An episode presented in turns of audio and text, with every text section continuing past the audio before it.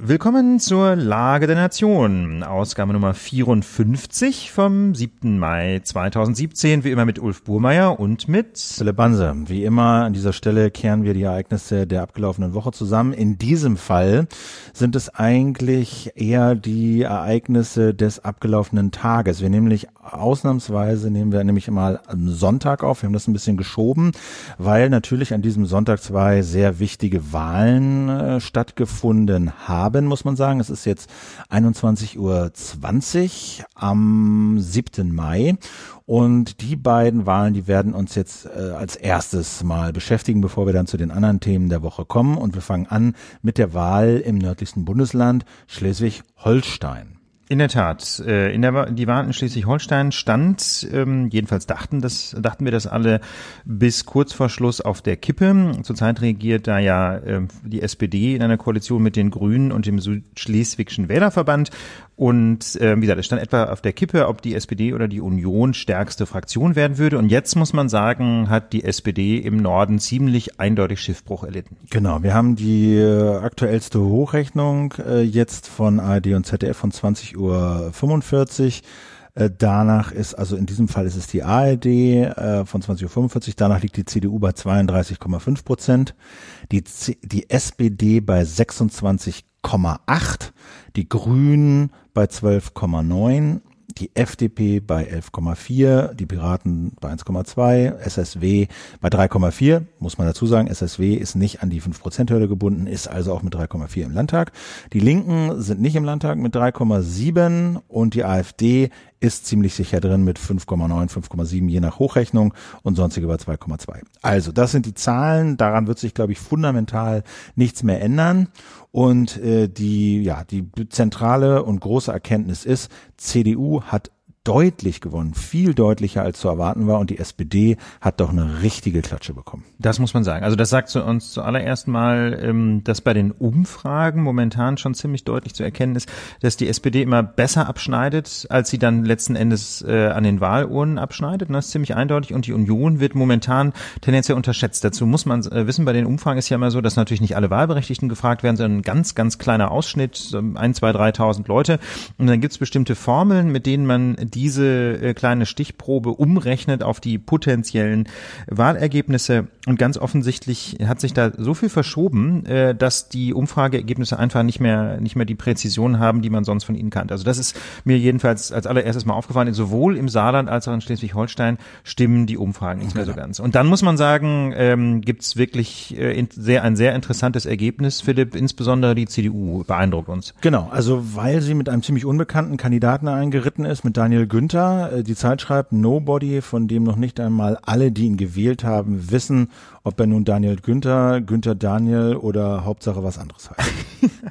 also ich kannte ihn auch nicht. Ich habe jetzt auch erst in der Vorbereitung und im, im Zuge der Wahlen äh, von ihm erfahren. Ist ein junger Typ, irgendwie 40 plus irgendwas. Ne? Also ist ja in der Politik und gerade als Ministerpräsident angehender dann doch noch ähm, ein Jungspund. Und das überrascht halt deshalb auch so, weil er A, so unbekannt war und B, gegen einen Incumbent, also gegen einen amtierenden Ministerpräsidenten, Thorsten Albig von der SPD angetreten ist, der normalerweise als in einer so sozusagen amtierender Ministerpräsident immer so einen leichten Heimvorteil hat, weil er natürlich bekannt ist und präsent ist und äh, äh einen Namen hat und und und dadurch einfach schon seine Chancen eigentlich ein bisschen größer sind. Aber er hat halt haushoch verloren. Das muss man einfach so sagen. Das sind hier fünf, also mal drei, fünf, sechs Punkte Unterschied, je nachdem, wie man so rechnet. Das ist doch schon ziemlich, eine ziemlich amtliche Niederlage. Das muss man so deutlich sagen, ja. Und die Frage ist halt, ähm, wie ist das geschehen? Da können wir gleich nochmal was zu sagen. Aber das andere, was man halt mitnimmt, ist, äh, die Grünen äh, sind äh, ziemlich stabil geblieben. Die sind satt drin, zweistellig, 12, 13 Prozent obwohl halt äh, quasi sie aktuell im Bund, sagen wir mal, eine eher unglückliche Debatte zu ertragen haben, weil ihre Umfragen da in den Keller gehen und wir sie streiten, ob Cem Özdemir nun der richtig Vorsitzende ist und sein Konkurrent, äh, der damals bei der Grünenwahl eben nur auf dem zweiten Platz gelandet ist und nicht äh, Spitzenkandidat geworden ist, der fährt nun ausgerechnet in Schleswig-Holstein hier ein sattes zweistelliges Ergebnis ein. Ja, und man muss sagen, also angesichts des, ähm, der, des massiven Abstrafens für die SPD ähm, ist ja ein mehr oder weniger konstanter Stimmenanteil für die Grünen schon ein relativer Wahlerfolg. Die sind ja Teil der Regierung. Ne? Also genau. Also die SPD wird abgestraft, die Grünen werden überhaupt nicht abgestraft. Da, daraus kann man eigentlich nur lesen, Robert Habeck hat offensichtlich einen guten Job gemacht, äh, sowohl in der Regierung als auch im Wahlkampf.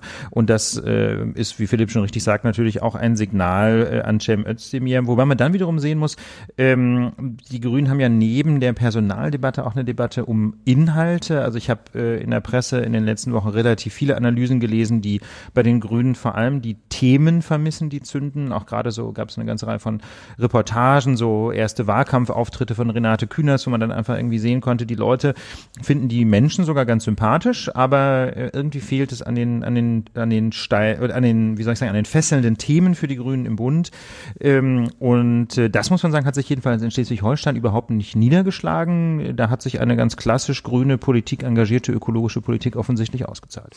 Dann haben wir äh, die FDP, die ähm, leicht zulegen konnte sogar noch ähm, und wieder Satz zweistellig in, in den Kieler Landtag äh, einziehen wird. Aus der Opposition heraus. Aus der Opposition heraus, gut. Ähm, das ist natürlich für zwei Leute, würde ich sagen, großer Erfolg. Äh, einmal Wolfgang Kubicki, der Chef der Liberalen in Schleswig-Holstein, aber eben auch für Daniel Lindner, den Bundesvorsitzenden, der ja die Partei, äh, sagen wir mal, am Boden übernommen hat äh, vor einigen Jahren, als wirklich äh, keiner mehr Mitglied sein wollte und äh, geschweige denn irgendjemand da, irgendjemand äh, an die Spitze äh, sich stellen lassen wollte. Und da hat er das übernommen und über die Jahre, äh, denke ich, da so im Sinne der FDP gute Arbeit geleistet. Das muss man sagen, ja. Und, und die Partei durchaus wieder aufgebaut. Und ich finde, mit dieser ähm, Profilierung auf, auf, sagen wir mal, weg von nur Steuern hin zu mehr Bildung und Digitalisierung, finde ich durchaus eine überzeugende Stoßrichtung eingeschlagen. Ja. Dann. Man muss natürlich auch sehen, äh, Wolfgang, Wolfgang Kubicki ist natürlich innerhalb der äh, FDP auch eine wirklich starke Figur, einfach gerade weil er äh, auch immer mal wieder querschießt. Er gilt ja so ein bisschen als der Querdenker aus dem Norden. Ähm, ähnlich wie es auch bei der bei der SPD da einen, einen sehr profilierten Mann im Norden gibt, aus abgesehen vom Ministerpräsidenten Albig und ähm, Ralf Stegner, meinte. Ralf Stegner meinte ich genau. Ralf Stegner, der Name fiel mir gar nicht ein. Ralf Stegner. Äh, insofern ist ähm, ist das irgendwie auch ein großer persönlicher Erfolg für Wolfgang Kubicki, der ja ähm, im Grunde so einer der letzten von den Urgesteinen der FDP ist. Ne? Der spielt ja auch schon sehr lange eine Rolle bei der FDP äh, auf der ähm, in der ersten Reihe oder jedenfalls in der zweiten Reihe und ähm, auch er kann sich natürlich freuen, dass seine Partei ähm, so deutlich bestätigt genau. worden ist von den Wählerinnen und Wählern. Nicht bestätigt allerdings, äh, das kann man gar nicht anders sagen, wurde die SPD, sie verliert hart ähm, und wir haben uns jetzt mal angesehen, wie konnte es denn so schlimm kommen? Und man muss sagen, ich glaube, ähm, es gibt zwei wesentliche Gründe, so, sofern man das sagen kann, äh, so knapp nach der Wahl muss man ja erstmal noch so Analysen abwarten. Aber was man heute schon sagen kann, ist, es gab im Grunde zwei ähm, tragende Gründe für das Debakel im Norden. Zum einen wurden im Land Fehler gemacht und zum zweiten wird man wohl sagen müssen, dass der Schulzzug jedenfalls stockt. Äh, ich möchte was sagen, vor allem zu den Fehlern im Land. Ähm, da muss man sagen, die Regierung Albig und die SPD hat einfach fanatisch am G8 festgehalten, nicht also am kurzen Gymnasium mit ja. Abi nach der 12. Klasse. Und das muss man halt einfach sagen, das ist ein Ladenhüter, das will niemand. Ne? Also von, vom CDU-Spitzenkandidaten hat man auch relativ wenig programmatische Aussagen gehört, womit er aber ganz Offensivwahlkampf gemacht hat, war die Gymnasialzeit wieder von acht auf neun Jahre anzuheben. Und das hat ganz offensichtlich verfangen. Ähm, wie gesagt, die SPD hat sich da am G8 festgebissen und das ist ganz offensichtlich ein Ladenhüter. Und das Zweite, ähm, der, der Ministerpräsident Albig hat im Wahlkampf einfach äh, schwere Fehler gemacht. Nicht? Er hat ähm, insbesondere ein, in einem Interview ähm, gesagt, über seine Ex-Frau, von der er sich getrennt hat, gesagt, dass sie als Hausfrau auf Dauer keine Augenhöhe mit ihm halten könne. Ja, und das, das ist halt einfach ein Fail, ne? Sowas darf nicht passieren. Nee, genau. Also wie man überhaupt äh, auch noch auf die Idee kommen kann, solche Home Stories machen zu lassen, ja. also Illustrierte zu sich nach Hause einzuladen und aus dem Privatleben äh, zu erzählen und über die Ehe und zu Hause, wer die Salatsoße macht und was er seiner Frau nicht all für Parmesan und Essig mitbringt und wie sie sich alles freut und warum es mit seiner Frau nicht klappt. Da, das haben schon ganz andere probiert. Rudolf Scharping hat sich im Pool fotografieren lassen, als irgendwie die Soldaten, seine Soldaten, damals war er Verteidigungsminister, Außenminister sich auf, nach Mazedonien aufgemacht haben und er sagt, man lag mit seiner neuen Freundin im Pool auf Mallorca. ja. Also das war nicht so eine geile Idee. Ich habe noch von keiner Home Story gehört, die wirklich irgendwie äh, funktioniert hat, geschweige denn sagen wir mal, substanziellen Informationswert äh, hatte. Also das war sicherlich ein nee. Fehler. Interessant ist wirklich, dass sowas wie G9 offensichtlich zieht. Also dass die Leute so die Schnauze voll haben von diesem achtjährigen, also Abitur nach der zwölften Klasse. Ist aber auch eine Schnapsidee. Ist also eine Schnapsidee und selbst Bayern, glaube ich, hat es abgeschafft. Ich bin mir nicht ganz sicher, aber ich glaube. Jedenfalls meine ich, wollen sie es abschaffen, ja. Also das ist wirklich eine totale Schnapsidee, ähm, denn ähm, ja, brauchen wir nicht ausmachen. Ja, ja, genau. Ja. Also und die Leute wollen es einfach nicht. So die Leute wollen es einfach nicht so. Und die Schulzugnummer, genau. Also da würde ich auch sagen, ähm, da äh, hat vor allen Dingen auch Martin Schulz, das denke ich auch äh, Federn gelassen. Das haben wir letztes Mal schon gesagt, dass der, dass der Schulzzug stockt. Und ich finde, er hat zwei Fehler gemacht. Einmal ähm, hat er natürlich diesen Hype nicht mitnehmen können. Das wundert jetzt nicht so sehr, aber er ist einfach zu blass. Er hat äh, keine Themen präsentiert. Er will irgendwie seine Wahlkampfthemen und präzisieren, glaube ich, im Sommer, Juni, Juli, glaube ich, weiß das ich jetzt nicht genau.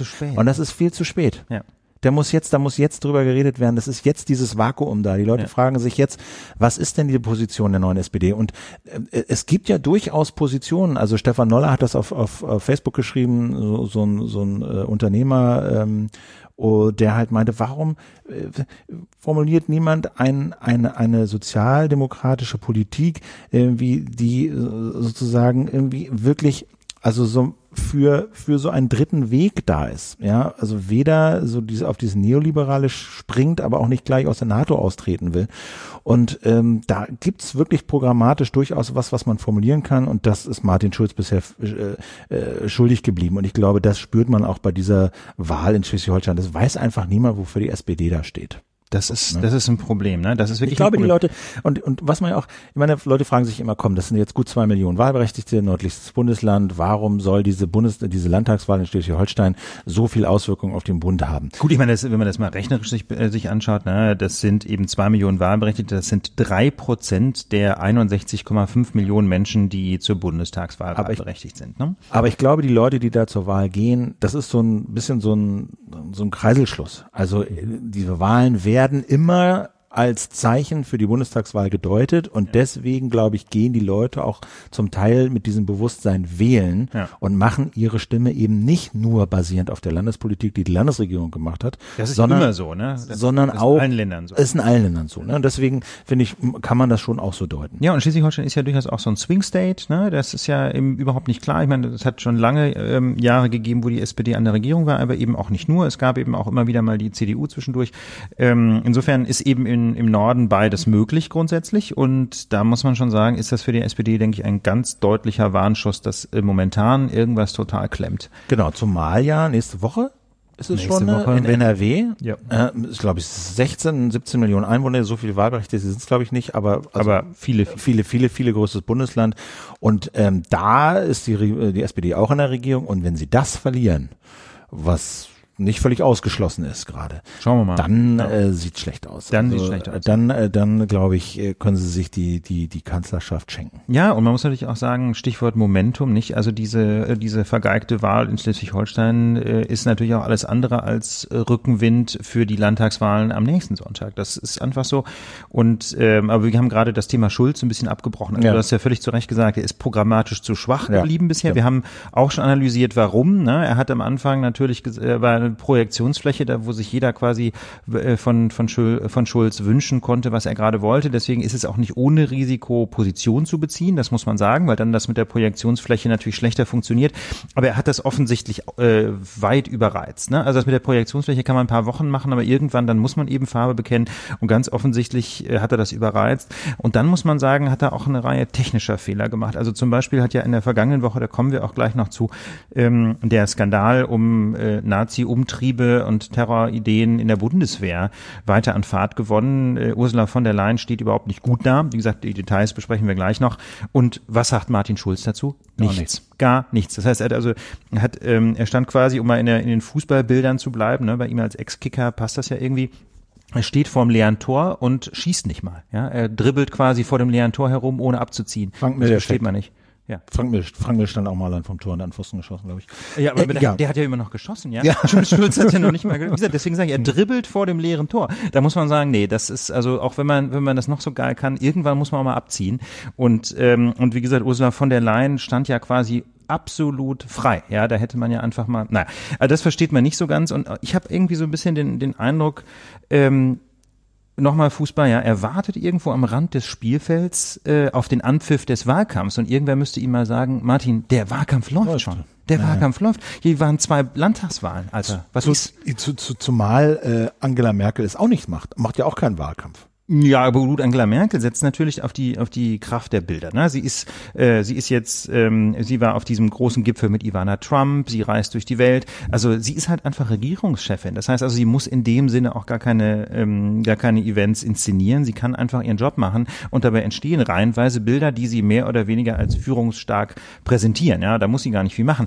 Und ähm, das ist halt einfach quasi ein strukturelles Problem ähm, des Oppositionsführers, der ja eben zurzeit auch kein wirkliches Amt inne hat. Das ist ja, hat die SPD ja bewusst so gemacht. Ja, man will, wollte ja Martin Schulz quasi freistellen für den Wahlkampf. Aber dann hat man eben das Problem, dass man von ganz alleine nun mal in den Medien nicht vorkommt. Und dann muss man sich was einfallen lassen. Also ich würde wirklich sagen, ähm, aus Sicht der SPD muss Martin Schulz jetzt ganz, ganz schnell Vollgas geben. Ob das noch reicht für Düsseldorf? Ja, und er hat, also, und ich finde, da, wo er Farbe bekannt hat, hat er das falsch gemacht. Also er hat nach der Saarlandwahl gesagt, äh, nee, rot-rot machen wir nicht. ist nicht so interessant. Weil äh, die SPD im Saarland mit dieser Option äh, baden gegangen ist. Das war jedenfalls so die vorherrschende Analyse. ne? so, genau, ne? Ja. Und da hat er gleich gesagt, nee, also ist jetzt auch nicht so interessant, rot-rot im Bund. Äh, und das würde ich sagen, das hat er zu schnell in Orkus gekippt. Da, da ist ihm einfach, da sind ihm Optionen verloren gegangen. Ja, na klar, muss man sich dann von der, von der Union eine rote Sockenkampagne wahrscheinlich ähm, anhören, so nach dem Motto, ah ja, da kommen die Linken und die, die Sozialisten und äh, Hilfe rettet Deutschland. Ja, klar. Aber ähm, erstens ist das im Bund halt was völlig anderes und da hat er sich Optionen genommen, ähm, die er sich nicht hätte nehmen müssen.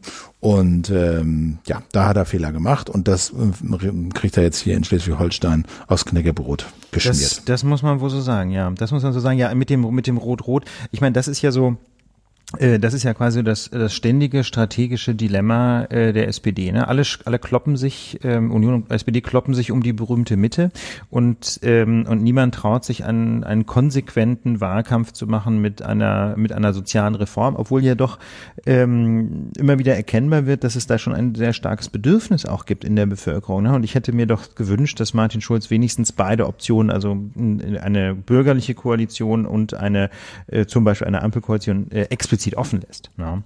Aber gut. Ähm, ähm, wir müssen noch sagen, die AfD ist drin. Ja. Knapp drin.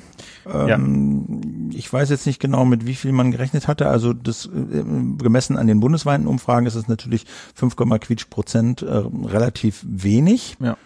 Ähm, aber so richtig stark waren die da oben im Norden eh noch nie. Ähm, insofern, ja, sind sie jetzt drin. Aber eben, ja, sie sind drin, das heißt, sie werden natürlich da auch eine Bühne bekommen. Das ja. ist natürlich nicht schön. Äh, das ist nicht schön. Auf der anderen Seite ähm, würde ich mal sagen, Rückenwind für die AfD muss man daran jetzt auch noch nicht sehen. Ist es jetzt auch nicht, ne? ne? Also ich meine mal ganz ehrlich, das kann man noch irgendwie handeln und das ist vor allem weit, weit entfernt von den Ergebnissen 20 Prozent plus X, die sie in zwei östlichen Bundesländern eingefahren haben. Ne? Mecklenburg-Vorpommern und Sachsen-Anhalt, wenn ich mich richtig entsinne, waren es ja, ne? wo sie in beiden Fällen über 20 Prozent eingefahren haben. Also das ist. Ähm, Aber Sie sind ne? in einem weiteren Landtag drin, in dem Sie vorher nicht waren. Und das bedeutet natürlich, und das ist ein Problem, äh, wahnsinnig viel Geld ne? und Infrastruktur. Ne? Sie haben da jetzt Mandate, Sie können Mitarbeiter einstellen. Das ist halt einfach quasi ein warmer Regen ähm, für für die für die rechte Landschaft. Ne? Da werden jetzt einfach Leute rangezogen und mit Pöstchen versorgt und so. Na gut. Aber wir sehen bei den Piraten, dass das nicht immer nachhaltig sein muss. Das muss man sagen. Ne? Die sind letztes ja. Jahr mit 8 plus Prozent irgendwie, und nicht letztes Jahr, 2012 bei der letzten Wahl, ja mit äh, 8, Quietsch Prozent in den, in den Kieler Landtag eingezogen und jetzt äh, mit knapp über ein Prozent wieder rausgeflogen. Ne, und das, obwohl sie ja in Schleswig-Holstein einigen Wind gemacht haben. Ne? Also gerade Patrick Breyer ist ja, wie soll ich sagen, so ähm, eine eine Galionsfigur der der harten Datenschützer zum Beispiel. Der hat also und sie haben sehr fleißig Anfragen äh, an die Landesregierung gestellt. Da waren sie wirklich, also sie haben wirklich, glaube ich, eine effektive Oppositionsarbeit gemacht. Ne?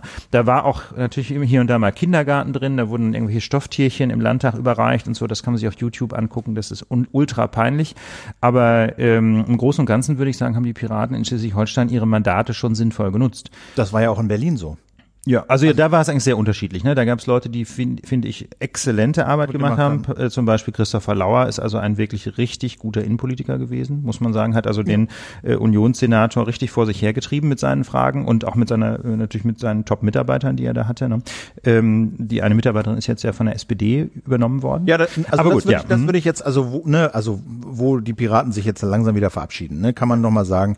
Ähm, ich finde, sie haben zum Teil gute Oppositionsarbeit gemacht ähm, ähm, und, und ich finde, das, was von den Piraten halt bleibt, sind ein paar gute Leute, die sie rekrutiert haben. Absolut. Über diese Bewegung sind halt äh, ein paar echt gute Politiker in dieses System gespült worden. Ja. Und ich finde, allein dafür hat sich das alles schon gelohnt. Ja, man kann natürlich sich fragen, und das ist ja so, das habe ich auf Twitter schon verschiedentlich diskutiert und natürlich äh, wütenden Widerstand kassiert. Ich, man kann sich natürlich fragen, ob die Leute, die bei den Piraten Politik gemacht haben, nicht einfach in die großen Parteien hätten gehen sollen. Da hätte man nämlich da fünf Jahre früher eine sinnvolle Netzpolitik gehabt. Ne? Ja, das die Leute haben ja gefehlt. Mal ja, ganz ehrlich, die, die, Leute die, haben ja die Leute haben gefehlt, aber wären sie so schnell nach oben gekommen, hätten sie, hätten, wären diese Themen äh, so schnell nach oben gekommen, wenn es nicht so eine komische Piratenpartei gegeben hätte, äh, wo alle zum ein paar Jahre lang dachten, oh, da, da, das ist in die Richtung fährt der Zug. Jetzt müssen da, wir mal Netzpolitik Da müssen machen. wir mal Netzpolitik ja. machen. Also da bin ich mir nicht so sicher, ob diese Leute Punkt, ja. einfach, wenn sie in die SPD, Grüne, CDU eingetreten wären, ob sie da so Karriere gemacht hätten oder in die FDP. Die FDP, die, die ob, kommt bei uns zu wenig vor. Ob die, ja. ob die, ob die, ob die da so reüssiert hätten und diese Themen so reüssiert hätten,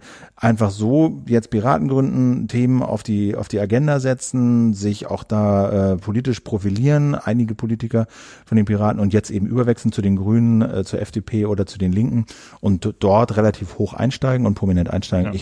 Ich, das ist für mich, finde ich, also mag bessere Strategien geben, aber das ist durchaus eine, eine gute Strategie, wenn es denn eine war gewesen und ein guter Effekt dieser Piraten. Ich glaube, eine Strategie war es nicht, aber das ist jedenfalls ein guter ja. Effekt. Da bin ich bei dir. In Berlin ist ja so, dass die meisten äh, bei den Linken gelandet sind. Ne? Christopher Lauer ist bei der SPD und ähm, und dann gibt's noch den Mann, Martin, der bei der Bundeswehr Martin Delius. Nee, Martin Delius ist auch bei den Linken, glaube ich. Glaub ich ja. Und dann gibt's noch den Mann, der bei der Bundeswehr ist, der äh, der, der mal Vorsitzender war. Ja, ja, äh, Bernd Schlömer. Ja. Der ist, glaube ich, bei der FDP und wenn ich es richtig verstanden habe, auch hat er auch ein Mandat, ne? Abgeordnetenhaus ist, glaube ich, MDA. Ja. Ja. glaube schon. Gut, alright. Aber ähm, genau, also ein Punkt ist noch offen. Ein Punkt ist noch offen. Also was sind denn jetzt die äh, Koalitionsmöglichkeiten? Also wie es der Brauch so will. Es gibt im Grunde zwei große Optionen, nämlich die große, große Koalition, zwischen CDU und SPD. Ja. Oder Dreierbündnisse. Das sind so die beiden großen ja. Optionen. Ja, große Koalition geht ja immer, nur ist das Problem, dass die SPD hinterher immer noch schwächer ist. Ja, das, das ist ganz tragisch geradezu, ja, aus Sicht der SPD jedenfalls, dass sie in der großen Koalition immer quasi ausbluten, äh, warum auch immer, und zwar selbst dann, wenn sie relativ viele SPD-Themen durchbringen. Deswegen, ähm, deswegen ist es eigentlich nicht ratsam im Hinblick auf die nächste Landtagswahl. Auf der anderen Seite, manchmal muss es sein aus Staatsräson. In diesem Fall allerdings ähm, muss es nicht sein, denn es gehen auch zwei Dreierbündnisse, Philipp. Genau, also man kann äh, CDU, Grüne, FDP machen. Die sogenannte Jamaika-Koalition. Oder man kann eine Ampel machen. Also Rot-Gelb-Grün. Das, ja. das heißt also, aber, ja. aber das wird nicht, also das, wie, wie ist denn das eigentlich? Wenn äh, Rot, Gelb, Grün würde ja heißen, die SPD stellt den äh, Regierungschef. Das wäre ähm, Tja, das ist natürlich sehr die Frage, ob Herr Albig sich halten könnte, ne, nachdem er es so vor die Wand gefahren hat, das weiß man nicht. Wobei er gilt eigentlich in, in der Partei als jemand, der gute Arbeit Aber macht. wie ist denn das? Also du brauchst ja, um den Ministerpräsidenten zu wählen, eine Mehrheit im Landtag. Ja. Die absolute Mehrheit. Die ja. absolute Mehrheit. Und, Normalerweise jedenfalls, ja, erstmal. Ähm, okay, aber könnte denn die SPD einfach sagen, wir machen jetzt die Regierung?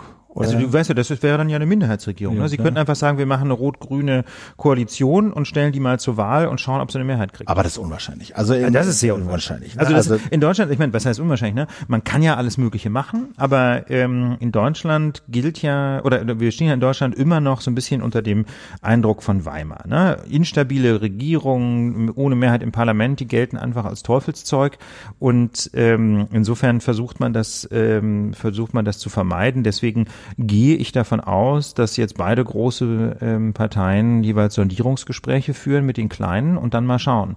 Also wie gesagt, ich persönlich bin großer Gegner von von großen Koalitionen, weil ich den Eindruck habe, dass das ähm, für die Demokratie nicht gut ist. Im Bund hat das, egal was man jetzt von den Ergebnissen, von den sachlichen Ergebnissen halten will, äh, dazu geführt. Ähm, dass im Bundestag doch enorm durchregiert wird, dass die Opposition ganz wenig Einfluss hat. Stichwort Snowden konnte nicht als Zeuge durchgesetzt werden im NSA und so. Da sieht man einfach mal, dass, äh, dass das politische System in Deutschland ist nicht darauf ausgelegt, dass irgendwie äh, die, die Regierung drei Viertel der Stimmen im Parlament Obwohl es die Leute großartig finden. Ne? Also die, die, die Deutschen finden Konsens toll, Streit doof. Das stimmt, äh, ja. und, und wenn sich alle einig sind, sind alle zufrieden. Aber große Koalition, hat die denn so, äh, ist die denn so beliebt im Volk? Hans, und deshalb kenne ich die Umfragen nicht. Ich ja. weiß nur, dass das, äh, ich habe nur neulich gelesen, dass hier die Leute immer ganz froh sind. Äh, das war auch ganz erschreckend. Äh, das war, äh, könnte mir nochmal raus, aber das war schon ein bisschen erschreckend. Ähm, war so die Frage, was, äh, genau, da war irgendwie die Frage, was ist die Aufgabe der Opposition im Deutschen Bundestag? Und da war, da haben wahnsinnig viele Deutsche geantwortet, die Regierung zu unterstützen. Also so nach dem das finde ich ja gerade schön heiti-teiti irgendwie schon ein bisschen so supporten. Ja. Ne? Aber lass Ähm, uns noch kurz dieses genau. Thema zu Lass uns Also mal- wie gesagt, genau. große Koalition geht, ist aber ein Problem. Ähm, Und dann bleiben diese Dreierbündnisse. Also ich denke mal, die großen Parteien werden jetzt Sondierungsgespräche führen, jeweils mit Grünen und FDP. Und dann wird es letztlich an der FDP hängen, nicht? Denn die FDP kann sich ja aussuchen, äh, ob sie mit der Union oder mit der SPD ähm, arbeitet, genauso die Grünen, nicht? Und Grüne und FDP müssen auch wiederum miteinander können. Ähm, das wird sicherlich nicht so ganz einfach. Ich weiß nicht ganz genau, mit welchen Themen die FDP ihre Wahlkampf gemacht hat. Philipp weiß, Weiß weiß ich nicht. Weiß auch nicht. Ähm, auf jeden Fall, ähm, das muss man jetzt einfach abwarten, wie es kommt. Ich persönlich wünsche mir auf jeden Fall eine kleinere Koalition, weil ich denke, dass das für den demokratischen Diskurs besser ist und dann eine starke Opposition. Kommen wir nach Frankreich. Ähm, da wurde heute der neue Präsident gewählt. Und So er heißt, Emmanuel er heißt. Macron. Äh, da sind wir alle ganz erleichtert und atmen einmal durch. Ja, denn Marine Le Pen, die Kandidatin des rechtsradikalen Front National, wurde geschlagen, aber immerhin, sie hat es in die Stichwahl geschafft. Wir haben es in der letzten Folge ausführlich diskutiert und auch in der Folge davor. Und es war bis zum Schluss nicht völlig ausgeschlossen, dass sie es schafft, einfach weil niemand so richtig wusste, wie sich die Menschen entscheiden würden, die eigentlich einen Kandidaten unterstützt haben, der es gar nicht in die Stichwahl geschafft hat. Aber wie gesagt, jetzt ist es mit 65 zu 35 Prozent überraschend deutlich für Macron ausgegangen. Wobei ich ein Drittel der Stimmen für eine Rechtsextremistin immer noch ziemlich viel finde. Das ist äh, ziemlich krass. Wenn man sich das mal anguckt, so ein bisschen im historischen Querschnitt, äh, die, der zweite mh, Durchgang der französischen Präsidentschaftswahlen fällt normalerweise sehr knapp aus. Ich habe das mal nachgeschaut. Die Wahl 2012 ging 52 zu 48 Prozent aus, die Wahl 2007 53 zu 47. Also, dass es knapp ist, ist eigentlich normal. Auf der anderen Seite mh, ist ja normalerweise auch kein Kandidat des Front National in die Stichwahl gekommen. Ne? Ja. Das heißt, es war dann immer ähm, quasi ein Sozialdemokrat gegen einen Christdemokraten. Jetzt mal in der deutschen Terminologie, äh, die gegeneinander angetreten sind. Es gab bislang nur eine Wahl, äh, eine Stichwahl, ähm, wo auch äh, ein Front National Kandidat angetreten ist, nämlich Papa Le Pen im Jahr 2002 gegen Jacques Chirac. Und damals noch hat Jacques Chirac, also quasi der Kandidat der, der nicht radikalen Partei, 82 zu 18 gewonnen. Mit anderen Worten, der Front National hat in den 15 Jahren seit 2002 die harte Nazi-Basis oder rechtsradikale Basis in Frankreich oder nationalistische Basis von 18 Prozent auf immerhin 35 Prozent fast verdoppelt. Genau, also sie hat zwar nicht gewonnen, ist nicht Präsidentin geworden, aber für den Front National ist das Ganze ein Riesenerfolg. Also die haben, wie gesagt, dass sie in die Stichwahl gekommen sind, war schon einer. Und jetzt, auch wenn es ein bisschen äh, weniger geworden ist, als viele vielleicht befürchtet oder gehofft hatten, aber über ein Drittel der Stimmen in der Stichwahl, das ist schon, das, Das ist schon richtig richtig, richtig heftig. Und auch wenn man jetzt erleichtert ist, weil Frankreich in der EU bleibt und äh, so, äh, ist das doch, äh, finde ich, immer noch ein Riesenproblem. Ein Drittel ist, ist einfach enorm. Wie gesagt, verdoppelt in 15 Jahren dieser harte Kern äh, der Extremen in Frankreich und ähm, und dazu muss man sagen, dass, dass eigentlich Emmanuel Macron ja ein vergleichsweise gut vermittelbarer Kandidat ist, denn er steht ja ziemlich in der Mitte des politischen Spektrums. Er ist weder sehr links noch sehr rechts, sondern er ist, gilt als sozial-liberal. Mm, Natürlich sind jetzt, ähm, kann man an seinen Positionen auch viel kritisieren, aber er ist eigentlich ein Kandidat, der, der nicht so unmittelbar harte Ablehnung äh, provoziert und insofern finde ich das schon, finde ich das schon relativ krass. Jacques Chirac zum Beispiel war eigentlich wesentlich kontroverser als Macron es heute ist und äh, gleichwohl hat er damals eben noch 82 Prozent und nicht in Anführungsstrichen nur 65 bekommen in der Stichwahl. Genau, das muss man noch sagen, also äh, im Vorfeld, äh, ganz kurz vor Ende des Wahlkampfs hatte es noch einen dubiosen Leak gegeben. Ja. Also da ist äh, aufgetaucht, auf Pastebin sind Links aufgetaucht zu Dateien, äh, die offensichtlich, sagen wir mal, E-Mails aus dem aus der Kampagne von Macron sein sollen. Angeblich. Keiner hat es analysiert bisher. Wir wissen Also ist so ein bisschen unklar. Ähm, es ist nur so, dass äh, der erste Tweet mit dem Hashtag Macron Leaks von einem sehr rechtsradikalen Politiker, nee, Journalisten in den USA wohl kam. Ja. Und das Ganze äh, tauchte auf eben wenige Stunden vor Ende des Wahlkampfs, also die letzten, glaube ich, 24 Stunden in Frankreich dürfen kein Wahlkampf mehr geführt werden, auch ja. richtig so strafbewehrt. Also ja, und fünf Stunden vor vorher, dieser Frist ist irgendwie der erste Tweet aufgetaucht. Getaucht, so, ne? Also ähm, angeblich, das wurde dann so äh, kolportiert in diesen ganzen äh, Nachrichten, dass es eben äh, diese Mails äh, Informationen enthalten sollen über Auslandskonten von Macron und ja, das ist ja so ein Hoax, der, der schon seit Wochen irgendwie kursierte so, in Frankreich, so, ne? ne? dass der also, irgendwie Offshore-Kohle hat. Ja. So und äh, also äh, was wir halt wissen ist, es hat ein Leak gegeben offensichtlich. Macron hat das ja auch, die, die Kampagne hat das ja auch offensichtlich bestätigt und äh, und beklagt. Äh, was genau weggekommen ist, wissen wir nicht. Was da genau drin stand, wissen wir auch nicht. Wer es genau war, wissen wir auch nicht, wie das immer so üblich ist. Natürlich sind dann immer schnell äh, die Russen äh, im Visier. Ne? Angeblich haben irgendwelche Security-Forscher ja. und Unternehmen herausgefunden, dass es wieder diese Hackertruppe gewesen sein soll, der auch schon die amerikanischen Geheimdienste den Hack auf das demokratische Wahlkampfhauptquartier zu Last legen. Aber We don't know. Also das muss man wieder sagen. Man weiß es nicht mit Sicherheit, ähm, aber jedenfalls ist schon sehr interessant, eben wer dieses Hashtag so gepusht hat. Wie gesagt, das waren Alt-Right-Accounts in den Vereinigten Staaten zunächst mal, dann sind sie von rechtsradikalen Accounts in Frankreich übernommen worden und äh, der richtige Booster war aber WikiLeaks. Nicht? Und ja. wenn man sich anguckt, wie sehr WikiLeaks in jüngster Zeit mit Russland verbandelt ist äh, oder jedenfalls, ähm, sagen wir mal, auf der auf derselben Seite zu finden ist, dann äh, kann man sich schon die Frage stellen, ob es da nicht auch wieder Verbindung gibt. Aber klar, noch ist das nicht so völlig klar. Es wird sich vermutlich auch nie so richtig klären lassen. Es gibt immer nur Plausibilitäten. Das ist dieses alte Problem mit den Hacks und der Attribution. Ähm, also das äh, hat sich in Frankreich jetzt ganz offensichtlich nicht so wirklich ausgewirkt. Äh, die Neuigkeiten, die angeblich in den Leaks drin steckten, waren ohnehin schon bekannt. Stichwort Offshore-Konten.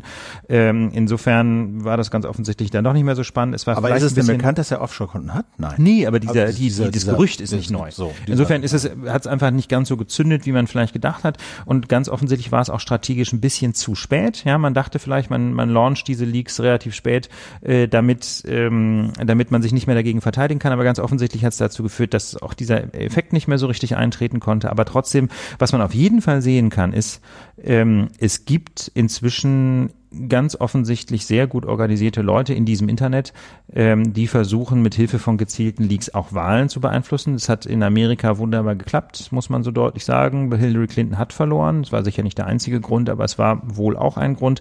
In Frankreich hat es jetzt nicht geklappt, aber das Risiko für die Bundestagswahl ist ganz offensichtlich. Wir genau. müssen uns darauf einstellen, dass da in den nächsten Wochen und Monaten irgendwelche dubiosen Leaks auf WikiLeaks oder sonst wo auftauchen. Ähm, ich finde halt auch noch, also was man bei dieser Macron-Leak-Geschichte auch noch gesehen hat, da gab es auch Analysen zu, dass Bots eine enorme Rolle gespielt haben, also Twitter-Bots, äh, die halt äh, zum Teil was war das quasi minütlich oder so? Irgendwie so war die war die Quote. Einige Bots diese diesen Link und diesen Hashtag ja. halt retweetet haben, um mehr als minütlich, so, mehrere Tweets pro Minute, mehrere Tweets Teilweise. pro Minute ja. ähm, und um eben in diesen Hashtag, äh, sagen wir mal so zu kapern oder populär zu machen, so dass der halt überall in den Top Ten auftaucht, weil eben angeblich so viele Leute äh, twittern und so viele Tweets diesen Hashtag enthalten und äh, damit eben Aufmerksamkeit auf diesen Leak äh, zu lenken. Und da wundert mich, dass Twitter das nicht in den Griff kriegt. Also das finde ich ist äh, ja. also äh, die, die Patterns sind doch eigentlich ziemlich klar ja, denkbar, Diese Bots, oder? diese Bots spielen so eine wichtige Rolle bei der ja. Popularisierung von bestimmten Hashtags, bei der Erzeugung von Aufmerksamkeit für bestimmte Links und für bestimmte Tweets und für bestimmte Themen. Ja. Und das wundert mich, dass Twitter das nicht in den Griff kriegt. Ist irritierend, oder? Ja. Finde find ich also, auch sehr irritierend, ja. Finde ich. Alright, aber kommen wir mal zurück. Also, Macron ist jetzt also Präsident. Richtig. Ähm, was heißt das jetzt? Also ich würde mal, ich würde ihn ja fast ein bisschen auch messen, wie das dann in, bei der nächsten Wahl mit eben Le Pen und Konsorten aussieht. Also äh, ob die größer geworden sind, kleiner geworden sind. Das würde mich mal sehr interessieren. Wir haben es auch schon gesagt, die traditionellen Parteien liegen quasi am Boden. Ja. Ja, das sind ja alles unabhängige Kandidaten gewesen, Macron und Le Pen, die ja mehr mit so unabhängigen Bewegungen und jedenfalls von von außen ähm, kamen und mit diesen normalen politischen Parteien System in Frankreich jetzt erstmal nicht so viel zu tun hatten. Ja, also man muss sagen, die, äh, das politische System in Frankreich ist äh, in, in, einem, in einem krassen Transformationsprozess. Was wir momentan sehen, sind nicht mehr zwei große politische Blöcke, also linke und bürgerliche, sondern es gibt mindestens vier. Ja, also auch das äh, setzt schon voraus, dass man so bestimmte Unterschiede ausblendet. Es gibt nämlich jetzt den linken Block mit der mit dem Parti Socialiste, also der quasi SPD, aber auch Mélenchon, der radikalen Linken und seiner neuen Bewegung France Insoumise. Dann gibt es die Sozialliberalen rund um Macron, die sind völlig neu. Ja, seine Bewegung En Marche gibt es erst seit einigen Monaten. Die bauen gerade überhaupt erst ihre Strukturen auf. Dann gibt es die bürgerliche Rechte. Ja, das sind also quasi CDU-ähnliche Parteien. Äh, da haben wir ja schon verschiedentlich erwähnt, dass sich da die Parteinamen auch ständig ändern. Aber jedenfalls gibt es diese politische Strömung natürlich seit Jahrzehnten. Und äh, dann gibt es den Front National und die harten Rechtsradikalen. Und diese vier Blöcke haben alle um die 20 bis 25 Prozent. Das heißt, es fällt sehr schwer in Frankreich Mehrheiten zu organisieren. Jetzt hat Macron, wie gesagt, etwa zwei Drittel der Stimmen für, äh, auf sich vereinen können in dem, in dem zweiten Durchgang der Präsidentschaftswahl. Er ist gewählt, aber das war ja nicht die letzte Wahl in Frankreich, ja. denn in wenigen Wochen erst ähm, wird ja das Parlament neu gewählt. Aber wir haben doch auch gesagt, dass der Präsident in Frankreich sehr stark ist, äh, quasi, quasi monarchische Macht hat. Was kann denn dieses Parlament dann noch machen? Naja, das Parlament ist schon für die Gesetzgebung zuständig. Es gibt natürlich bestimmte Möglichkeiten, auch am Parlament vorbei zu regieren.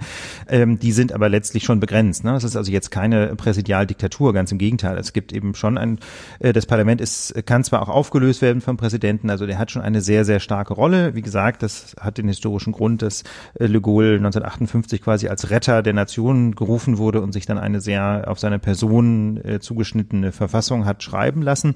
Aber ähm, es gibt schon noch die, die Aufteilung der Kompetenzen zwischen Präsident ähm, und Assemblée Nationale ähm, insbesondere. Und ähm, insofern ohne eine Mehrheit im Parlament wird auch ähm, Emmanuel Macron wenig tun können. Und angesichts dieser Aufteilung der politischen Lager in vier große Blöcke ist die große Frage, welches Ergebnis die, National, äh, die Wahlen zur Assemblée Nationale haben werden. Am 11. Juni findet der erste Wahldurchgang statt, der zweite dann am 18. Juni. Äh, es wird in 577 Wahlkreisen gewählt und das Wahlsystem ist ganz interessant. Es ist also im, ein, im Grunde eine Mehrheitswahl, aber auch in zwei Durchgängen. Und ähm, in den zweiten Durchgang kommt, wer im ersten Wahlgang mindestens 12,5 Prozent der Stimmen auf sich vereinigen kann. Also nicht wie bei der Präsidentschaftswahl, ne, die beiden, nur die beiden mhm. Besten kommen weiter, sondern wer 12,5 Prozent hat, kommt in den zweiten Wahlgang. Und in diesem jeweiligen Wahlkreis dann. Genau, in dem jeweiligen Wahlkreis, in den 577 Wahlkreisen. Und ähm, das bedeutet, dass angesichts dieser, wie gesagt, Aufteilung in vier Blöcke sehr wahrscheinlich in vielen, wenn nicht in den meisten Wahlkreisen sogenannte Triangulaires stattfinden werden, also Wahlen, wo auch im zweiten Wahlgang noch drei Kandidaten eine Rolle spielen. Und da muss man einfach sagen, ist völlig unabsehbar, wer sich da durchsetzen wird. Also momentan, na, wenn man mal die Ergebnisse der Präsidentschaftswahl nimmt, ähm, dann hätte immer, also die, quasi die Stimmen, die da abgegeben worden sind, wenn man die jetzt mal überträgt auf die, äh, auf die Wahl zur, zum Parlament, dann hätte Emmanuel Macron die meisten Stimmen in 240 dieser 577 Wahlkreise, Marine Le Pen in 216, Mélenchon in 67 und François Fillon, also der quasi Unionskandidat, der, der, der Christ, äh, christdemokratische Kandidat in Frankreich 54. Aber wie sich das dann jeweils übersetzt äh, in eine Mehrheit bei diesen drei Personenwahlen im zweiten Wahlgang, das weiß letztlich niemand. Und jetzt gibt es im Grunde zwei mögliche Szenarien. Entweder schafft es Emmanuel Macron ähm, mit, der ja ursprünglich mal aus dem PS kommt, also aus der aus der Sozialdemokratischen Partei, ähm, zusammen mit den mit dem PS und vielleicht noch mit den Stimmen von Jean-Luc Mélenchon eine Mehrheit in der Assemblée Nationale zu erreichen. Dann könnte er eine Reformagenda tatsächlich durchbringen, wobei dann die Frage ist, wie liberal oder wie sozial diese Agenda dann sein würde. Aber jedenfalls, das könnte eine Option sein, um eine, eine tragfähige Parlamentsmehrheit zu bekommen. Denn aus eigener Kraft wird er das vermutlich nicht schaffen. Wie gesagt, seine Bewegung En Marche ist so neu, dass es schlicht und ergreifend noch nicht in ganz Frankreich die passenden Strukturen gibt. Und man muss ja überhaupt erstmal für 577 Wahlkreise passende Kandidaten finden. Du musst die, du musst den Wahlkampf organisieren. Du brauchst für die Kandidaten jeweils Unterschriftenlisten, damit die überhaupt kandidieren dürfen und so. Also es ist ein Riesenaufwand für eine ganz neue Partei. Ähm, das ist also wirklich alles andere als klar, aber das aus eigener Kraft schafft. Wie gesagt, es könnte sein mit einem Linksbündnis. Das wäre noch die relativ stabile Option. Es kann aber auch sein, dass das einfach alles nicht reicht. Und dann müsste sich der Präsident ähm, im Parlament jeweils wechselnde Mehrheiten suchen. Und das Ergebnis wäre dann fünf Jahre Instabilität in Frankreich. Und ähm, wie gesagt, wir wollen jetzt nicht vorgeben, was quasi das Rezept für Frankreich ist, um das Land wieder aufzubauen. Aber ähm, wenn es keine klare Mehrheit im Parlament gibt, ist es jedenfalls schwer durchzuregieren. Wir kommen zu anderen Themen, die diese Woche noch aufgepoppt sind, äh, vor allen Dingen in Deutschland. Ähm, ja. Wollen wir, äh, machen wir es erstmal so, ne? Machen, machen wir so, wie es steht. Machen wir so, wie es steht. Also, Aber wir können es ein bisschen kürzer machen. Wir haben ein bisschen genau. viel da vielleicht ins Bett geschrieben. Äh, wir wollten nämlich mal kurz eingehen auf den, ich sag mal, den Wahlkampf-Gag von de Maizière ja, aus genau. der vergangenen Woche. Der hat also in der Bild am Sonntag, ähm, das ist jetzt ja auch schon wieder sieben Tage her, einen Text veröffentlicht. Wir verlinken den auch, der für relativ viel Aufregung gesorgt hat, in den äh, in diesem Text formuliert der Innenminister seine Vision einer deutschen Leit Kultur. Und ja, da muss man sagen, wenn man über Leitkultur spricht, ist schon mal von vornherein klar, dann gibt's gibt's eine heiße Debatte. Ne? Die einen ist finden das Wort schon furchtbar. Ja, genau. Ne? Es ist ja auch nicht das erste Mal. Ne? Also wir, wir, wir reden ja wirklich spätestens seit, glaube ich, Friedrich Merz hat das mal irgendwie angestoßen, ne? als der noch in der äh, in der in der, in der aktuellen äh, Berliner Politik unterwegs ja. war für die Union. Ähm, da haben wir auch schon öfter drüber geredet. Ich kann mich nicht erinnern, dass das irgendwelche nachhaltigen Früchte getragen hätte, diese Debatte. Nee. Aber de Maizière, äh, wir haben es gesagt, der Wahlkampf läuft, hat es jetzt nochmal angestoßen. Und ähm, da war die Aufregung groß, wie das so ist. Aber wenn man sich dann mal den Text wirklich durchliest, ja. den er geschrieben hat, dann muss man sagen, oh, Leute. Leute, ne? Also ganz ehrlich, ich fand auch der, als ich das, ich habe den jetzt erst in der Vorbereitung für die Sendung mal genau durchgelesen. Ich finde, der Text ist zunächst mal so ein bisschen so das, das, das kleine Einmaleins der politischen Bildung in Deutschland. Ganz viel banales, völlig selbstverständliches Zeug. Ja, also zum Beispiel, dass in Deutschland Patriotismus vor allem Verfassungspatriotismus ist, ne? dass man eben die Werte des Grundgesetzes schätzt und so, ähm, dass wir eine freiheitliche Demokratie sind. Ähm, das äh, ist alles relativ banal.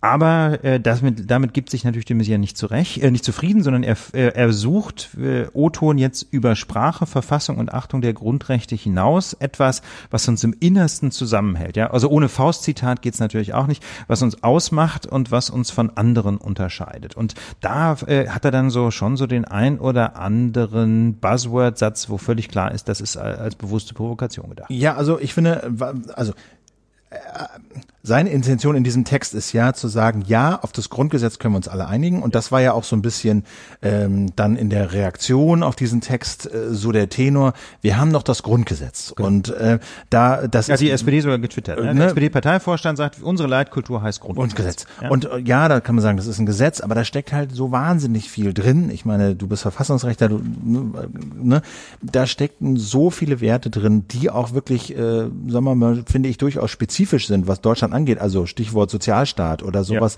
ja. äh, ein Ausgleich äh, zu schaffen. Wenn du da in die USA guckst oder auch nach England, dann ist das schon was spe ziemlich spezifisch Deutsches.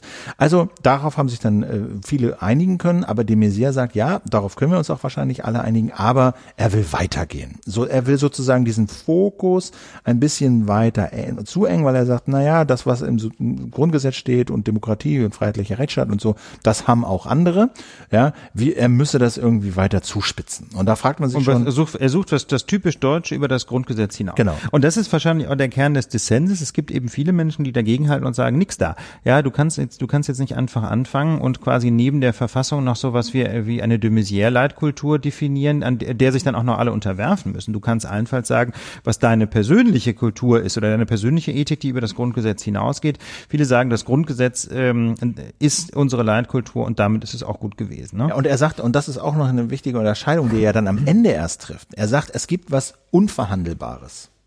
Ja. Über das Grundgesetz hinaus. Nein, äh, sozusagen, das ist letztlich ist das, was für ihn unter, unverhandelbar ist, ist es nämlich genau das Grundgesetz, ne? Äh, genau, also so, ne, die wir auf die wir auf dessen Einhalten wir bestehen müssen. Also Forderungen nach Straflosigkeit und Achtung unserer Grundwerte, ja, ähm, ähm, und Respekt vor Miteinander, Herrschaft des Rechts. Ja, das sind sozusagen unverhandelbar, auch dass wir Teil des Westens sind. Aber das ist ja gerade nicht, nicht mehr als das Grundgesetz. Nee, es ist nicht mehr als nee, das Grundgesetz. Das ist, ja, das ist Grundgesetz. Das ja. ist so für ihn das Unverhandelbare.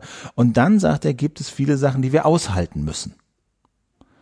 Ja. Das ist ja auch banal. Ja, das ist auch banal. Und also das heißt im Kern Weißt du, das, was, was für ihn unverhandelbar ist und was sozusagen den Kern ausmacht, das ist eben genau das Grundgesetz. Ja, da gibt's überhaupt gar keinen Dissens. Da gibt's überhaupt genau. keinen Dissens. Und das ist nämlich, das war ja, das war ja mein Punkt eben, nicht? Also er fängt so, er fängt mit so einem ganz hohen Ton an, ne? Wie gesagt, mit so einem Faustzitat. Es gibt etwas über das Grundgesetz hinaus und dann kommen ganz, ganz, ganz viele Sätze und im Kern ist es einfach nur, ist es einfach nur eine Überschrift, die zum Rest nicht passt, denn es geht eben gerade nicht über das Grundgesetz hinaus. Mit Ausnahme von so ein paar Bullshit-Sätzen und da würde ich sagen, ähm, da sind wir jetzt letztlich mit mitten im Wahlkampf. Ne? Genau, also wir geben uns die Hand zur Begrüßung. Ja. Im Ernst, soll das ein Leitsatz für die für eine deutsche Leitkultur Ja, sein? ich sag's ungern, wir beiden sind einfach keine guten Deutschen. Ne? Wir umarmen uns zur Begrüßung, oder? Ja. Und was ist denn, ja, genau. Und wenn ich, wenn ich, aber ich, ich meine, ich mache das total gerne. Ich finde das irgendwie eine schöne Geste.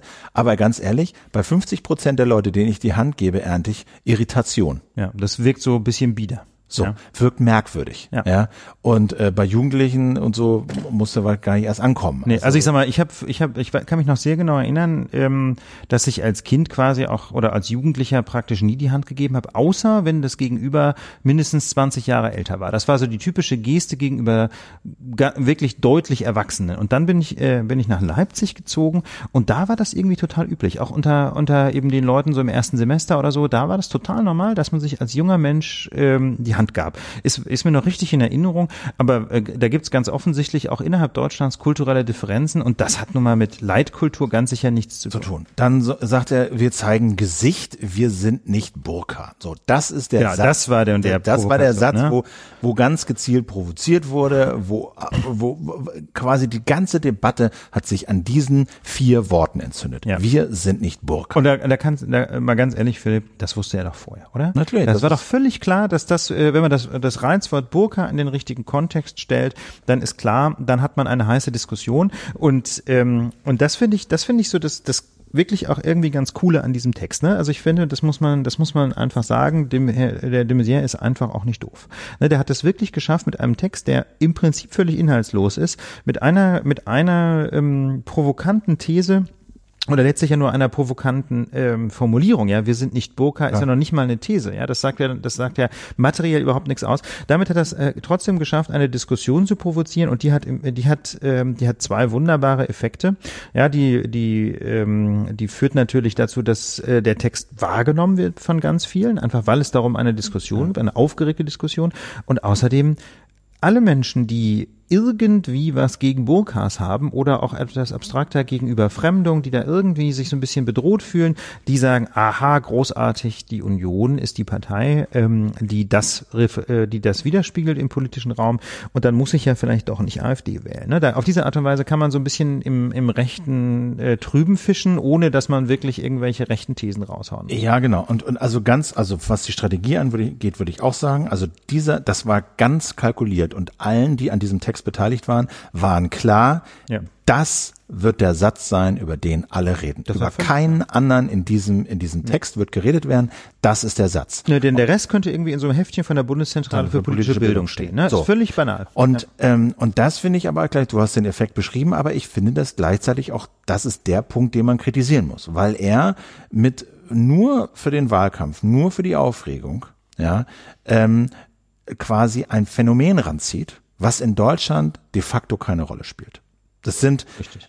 Ich weiß es nicht, gezählt ein paar hundert vielleicht in ganz Deutschland, vielleicht sind es tausend, vielleicht Mhm. sind zweitausend Frauen, die wirklich mit der Burka rumlaufen. In Deutschland auf der Straße 2000 Frauen. Das wäre wär schon, wär schon viel. Das ist schon extrem Das- das viel. Ich glaube, ich glaube auch ja. 200 ist zu hoch gegriffen. Das ist doch der Witz, wenn man, wenn man mal, äh, ich kenne, ich kenne eine ganze Reihe von Texten von Journalistinnen und Journalisten, die mal versucht haben, Burka-Trägerinnen zu finden, einfach um diese Diskussion mal so ein bisschen auf die Sachebene runterzubrechen. Und da findest einfach keine. Das, also ich, ich meine, ich will jetzt nicht ausschließen, dass es Einzelne gibt in Deutschland, ja, die dann im Zweifel vielleicht auch nicht auf die Straße dürfen. Aber es scheint jedenfalls für Journalisten nahezu unmöglich zu sein, quasi real existierende äh, Burka-Trägerinnen Und- ausfindig zu machen. Und ich finde, und wir reden ja hier häufig auch über Symbolik und Framing und so, und ich finde, das Fatale daran ist, dass er diese Vorstellung einer deutschen Kultur, einer deutschen Leitkultur in den Rahmen von sowas stellt wie nicht Burka. nicht Burka, Ja. islamfeindlich. Da ist der Feind. So, das ist ja das, das ist vielleicht wortlich nicht so gemeint, aber das ist die Symbolik, die dahinter steht. Ja, wir haben, wir äh, machen Kultur, indem wir uns gegen andere Islam abgrenzen. Das ist unsere, das ist sozusagen unsere Kultur in Deutschland. Und das finde ich ist ein, das kann man nicht machen. Das finde ich ist unverantwortlich und ja, das schlecht. ist halt dieses im, im rechten Sumpf so ein Ja. bisschen fischen. Ne? So. Und da muss man auch sagen, ähm, ich finde, also ich finde den Text ansonsten äh, wirklich nicht so schlecht. Ich meine, er ist relativ banal, er, Ja. er bringt ganz wenig Neues, aber er ist, äh, er ist tatsächlich so eine Art äh, Manifest dessen, wofür Deutschland steht. Es gibt noch so ein paar andere Sätze, die so ein bisschen skurril sind. Ne? Also Gesicht zeigen, äh, das Netz hat Philipp völlig zu Recht hier ins Bett geschrieben, ist voller guter anonymer Beiträge, auch anonyme Beiträge leisten was zum Diskurs. Ja. Oder dann so Sätze wie die auch so einfach dumm sind. Nicht kaum ein Land ist so geprägt von Kultur und Philosophie wie Deutschland. Ja, das, da fallen einem doch spontan eine ganze Reihe brillanter französischer, englischer, US-amerikanischer oder auch chinesischer Philosophen also ja, so. oder auch arabischer. Ja, also das muss man schon sagen. Das ist, das ist letztlich einfach uninformiert. Das ist so, so, ein, so eine ganz merkwürdige ähm, Form von, von germanozentrischem Weltbild. Ne? Mein Lieblingssatz Aber- ist, jeder Landkreis ist stolz auf seine Musikschule. Genau, sofern die nicht kaputt gespart wurde. Ne? Aber ähm, also das, der, der, der Text ist im Großen und Ganzen völlig okay, wie gesagt, absolut konsensfähig. Ähm, aber dass dann da solche solche islamfeindlichen Buzzwords eingebaut werden, das kann man schon kritisieren. Aber wie gesagt, äh, aus so einer machiavellistischen Perspektive, ne, also so reine reine Machtinteressen, ist der schon gut gestrickt der Text. Wie ganz viele Dinge, die konsensfähig sind und dann und dann so eine kleine Provokation, mit der man auch den Islamfeinden sagt, Mensch, wählt doch Union. Es muss nicht die AfD sein, ihr könnt auch die CDU wählen. Und, ähm, und damit kann man zugleich sagen, positioniert sich die CDU schon auch merklich rechter, als es schon mal war. Ne? Wir erinnern uns an eine der wenigen äh, Reden von Christian Wulff, ne, unserem ehemaligen Bundespräsidenten, die so ein bisschen in Erinnerung geblieben ist, äh, wo er nämlich sagte, der Islam gehört zu Deutschland. Ja, der Islam gehört zu Deutschland und es ist kaum vorstellbar, dass äh, heute noch ein prominenter CDU-Politiker sich hinstellen würde und so deutlich den Islam umarmt. Kann ich mir kaum vorstellen. Man wird es, man wird es nicht so deutlich, wird, nicht, wird sich nicht immer so deutlich abgrenzen, wie es de Maizière jetzt getan hat, aber ähm, ganz deutlich den Islam quasi als zu Deutschland gehörig zu bezeichnen, sehe ich von Angela Merkel nicht. Ich sehe auch ehrlich gesagt, also ich habe mich dann auch gefragt, sehe ich einen Bedarf daran, ähm, die die die die eine eine deutsche Leitkultur zu definieren oder uns sie enger zu ziehen als das, was quasi das Grundgesetz an Werten und und und und äh, sagen wir mal Gerüst vorgibt. Und ich sehe da überhaupt keinen Bedarf. Siehst du da einen Bedarf? Hast du das Gefühl, wir müssen sozusagen schärfer definieren? Denn, denn was das Grundgesetz ja vorgibt, ist ja so ein, ein relativ, ja, weiter Rahmen, ja, in den eine ganze Menge reinpasst. Genau. Und das würde mir persönlich auch reichen. Mir würde das auch reichen. Und sobald du nämlich anfängst, das feiner zu definieren, ja, bist du ganz schnell dabei, Sachen auszuschließen. Und das Genau, und das ist letztlich wiederum verfassungsfeindlich. Also mal ganz ehrlich, alles, wa- was vom, was das Grundgesetz toleriert, das kann ich doch nicht qua übergesetzlicher Leitkultur rausdefinieren aus der, aus der Sphäre des Erlaubten. Das finde ich persönlich wirklich gewagt. Man kann natürlich, ähm, man kann natürlich diskutieren über Ethik. Ja? Es gibt natürlich ethische Standards, die sich nicht unmittelbar rechtlich niederschlagen. Das kann man tun ähm, und das, das kann in manchen Bereichen vielleicht auch wertvoll sein, aber das kann ich dann nicht quasi als Inhaber eines öffentlichen Amtes tun mit dem Anspruch, dass das für alle verbindlich sein muss. Und das ist ja das Problem, dass de Maizière diese Leitkultur mit der Vorstellung verbindet, wenn man das nicht unterschreibt, dann ist man entweder gar kein Deutscher oder kein guter Deutscher oder irgendwie nicht willkommen. ja, das, Dafür- und noch nicht mal ne? das schreibt er ja. Das finde ich ja auch noch so. Ja, aber das, das, das, äh, das impliziert doch dieses Wort Leitkultur, oder? Ja, aber das ist so diese, das ist so ein bisschen dieser, dieser, dieser doppelzüngige, Sch- äh, die, dieser doppelzüngige Ebene dieses Textes. Ich finde, sie signalisiert, hat ein paar Schlagworte drin, wo Rechte sagen können, ja, man bin ich dafür, ja, Burka. Aber all die, die sich ein bisschen mehr interessieren und diesen Text lesen, die lesen was anderes.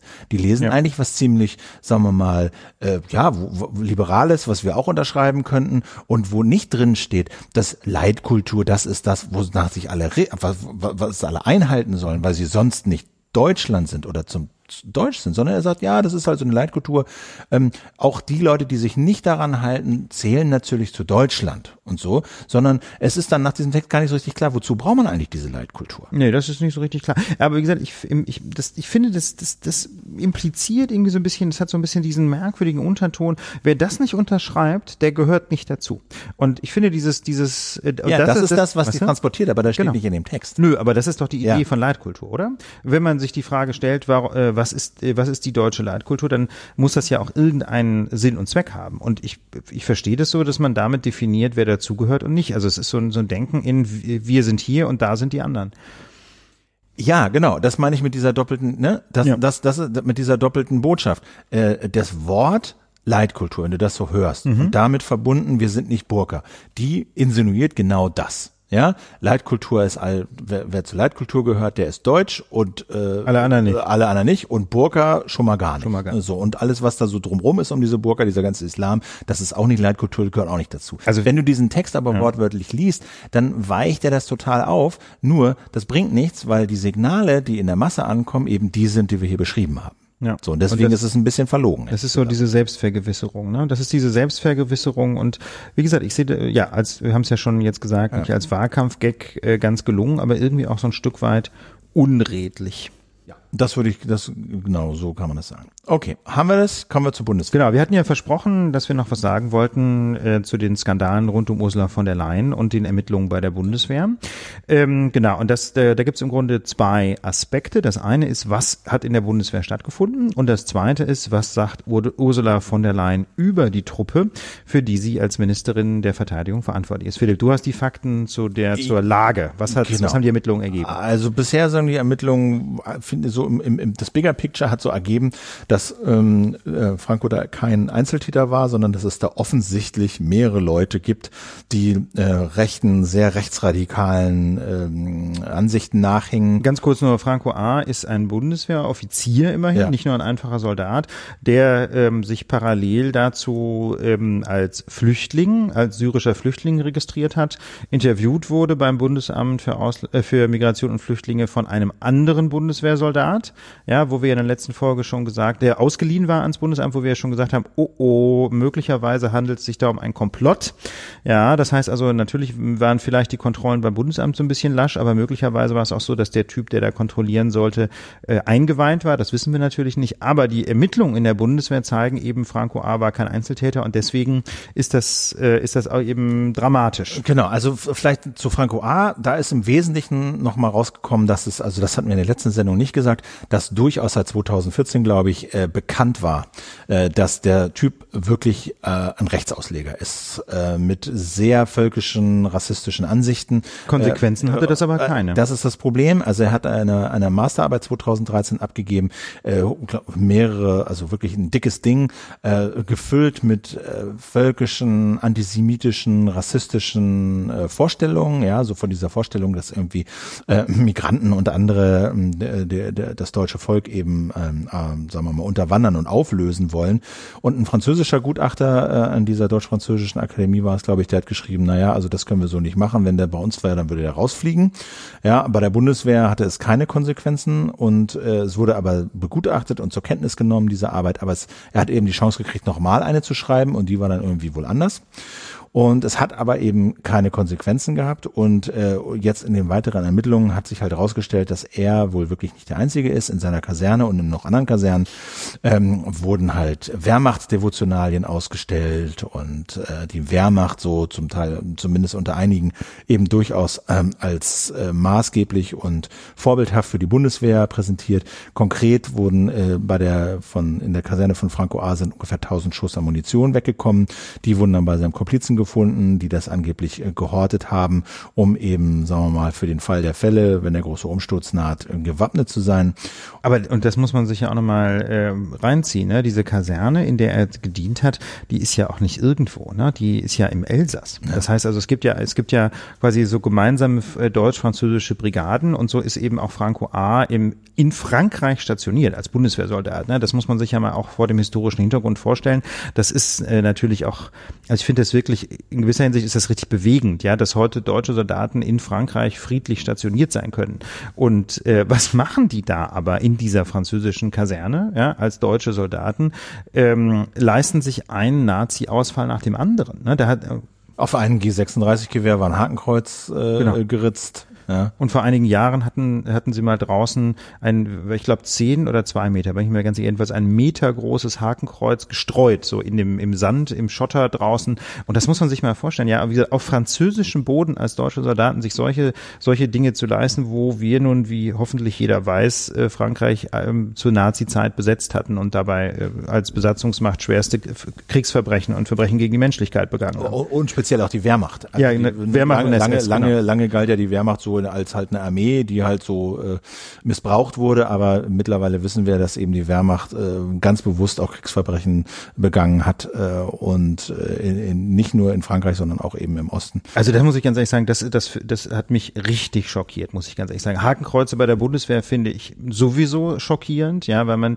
weil es einfach unsäglich ist, dass irgendjemand noch ein Hakenkreuz als ein positives Symbol verwendet, aber das dann auch noch in Frankreich zu tun, das ist, das ist von einer solchen unfassbaren Dummheit und Geschichtsvergessenheit. Also da fehlen mir wirklich, je, fehlt mir wirklich jedes Verständnis und diese Geschichte mit dem Hakenkreuz vor ein paar Jahren hat dazu geführt, dass äh, gegen 20 Soldaten ermittelt worden ist und nur zwei mussten die Truppe verlassen. Und wollen wir mal hoffen, äh, dass tatsächlich auch nur die zwei daran beteiligt waren, aber auch die 20 anderen, wenn gegen die ermittelt wurde, ich will jetzt nicht sagen, dann wird schon was dran gewesen sein, das wäre ja, wäre ja absurd, aber ich finde es jedenfalls interessant, ähm, dass die, dass vielleicht, ja, muss man ja sagen, wir wissen es nicht, ich kenne die Akten nicht, aber dass vielleicht Menschen in der Bundeswehr äh, weiter Dienst tun konnten, die in irgendeiner Art und Weise auch nur peripher zu tun hatten mit einem Hakenkreuz.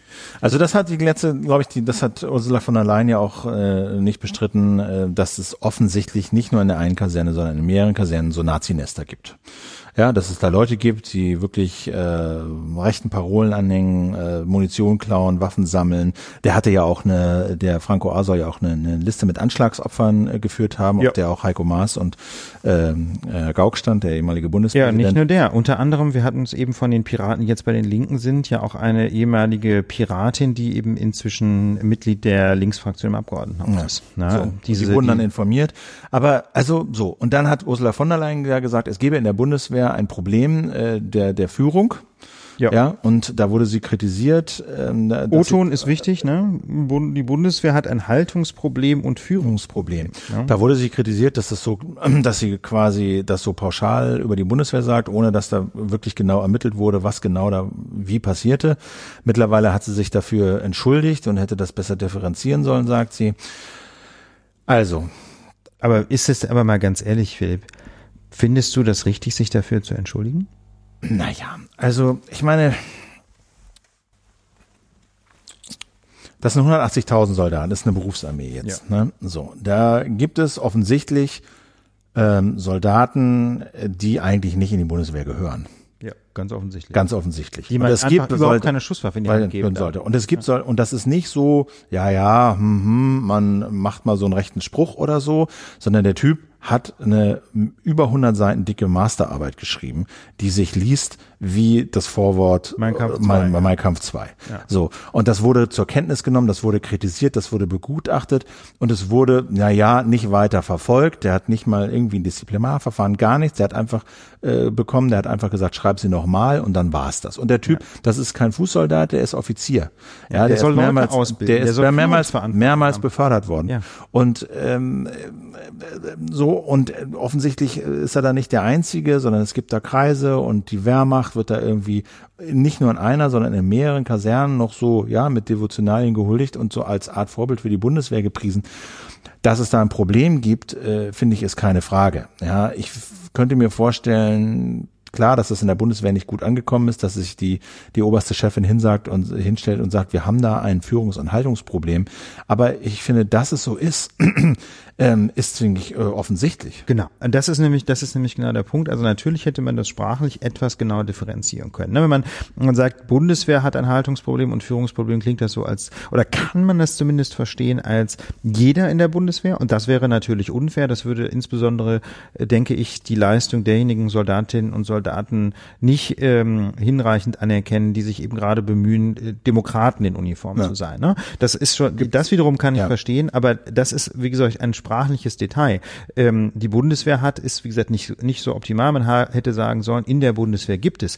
Aber so pauschal, das äh, so zurückzurudern, wie sie das tut, äh, finde ich ehrlich gesagt total schwach. Also da, äh, sie hat doch gerade mal versucht, den Finger in die Wunde zu legen, was ich übrigens ihr hoch anrechne. Ja? Also mal so deutlich zu sagen, wir haben hier ein Problem, finde ich bemerkenswert, denn es war ja klar, was auch immer sie sagt, würde in der Truppe nicht so wahnsinnig gut ankommen, wird eben keine Behörde, und das ist ja die Bundeswehr letztlich, keine Behörde wird gerne kritisiert. Insofern finde ich das anerkennenswert, dass sie überhaupt den Mund aufgemacht hat und mal so eine Art Gardinenpredigt gehalten hat und ich finde das, ich finde es total schwach, da so zurückzurudern. Sie hätte, äh, man hätte ja auch auf diese Kritik damit reagieren können, zu sagen, ich stehe zu meinen Worten, ich habe mich nur etwas unklar ausgedrückt und stattdessen rudert sie total zurück. Ich finde eher bedenklich, dass die Bundeswehrfunktionäre äh, und insbesondere quasi die Soldatengewerkschaftler, ja, also diese vom Bundeswehrverband zum Beispiel, die sie dann kritisiert haben, dass die wiederum so angestochen waren. Ne? Ich denke, die hätten eigentlich eher sagen müssen, ja, es stimmt, wir haben hier ein Problem. Ich finde, dass äh, das eigentlich Bedenkliche an der Geschichte ist,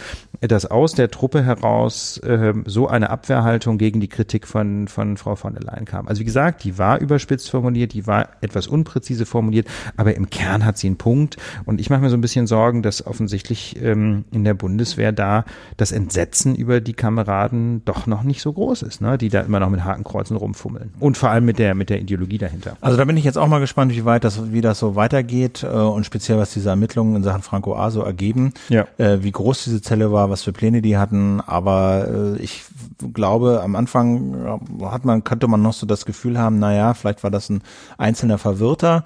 Aber ja. ich glaube, das, was wir bisher wissen, deutet darauf hin, dass es durchaus mehrere Nazi-Nester äh, ja. und Nester von Rad Rechtsradikalen in der Bundeswehr gibt.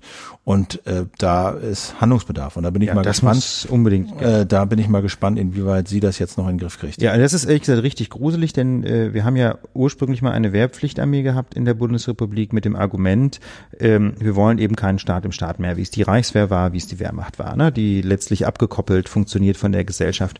Und ähm, was hier jetzt passiert mit diesen Nazi-Nestern, das klingt für mich wie erste Ansätze eben einer quasi Abkoppelung von der Gesellschaft. Ne? Das wurde immer gewarnt, wenn man übergeht von einer Wehrpflichtarmee zu einer Berufsarmee, dann zieht man möglicherweise Leute an oder jedenfalls sehr deutlich mehr an als andere, die man in der Bundeswehr lieber nicht hätte. Und ähm, ich will jetzt nicht so weit gehen zu sagen, dass das jetzt schon so ist und dass das da auch keinen Weg zurück mehr gibt. Aber ich finde diese diese Skandale, die da jetzt hochgepoppt sind, ähm, die die weisen so ein bisschen in die Richtung und die, die, lassen ja, aufmerken. In die ja, falsche man, Richtung. Genau. also diese, die, der, der, der, der, der, der Wehr, Wehrpflicht war natürlich immer, dass ständig neue Leute reinkamen, dass genau. eine bunte Mischung auch reinkam, weil sie halt muss musste und dass halt so irgendwie die, die, die, sagen wir mal, relativ breite Bevölkerung einfach in der Bundeswehr repräsentiert war. Ja. Jetzt ist es eine Berufsarmee und ne, du hast es gesagt, Jetzt kommen nur noch die, die Befürchtung ja. ist halt, dass halt die, die da hingehen, die halt hin wollen und ähm, dass sich das durchaus in eine, in eine, in eine, sag mal, in eine falsche Richtung bewegen kann und die Sorge muss man halt haben, wenn man das hier so sieht. Jetzt würde ich sagen, das Brexit-Dinner skippen wir mal. Wir müssen nämlich ein bisschen auf die Uhr gucken.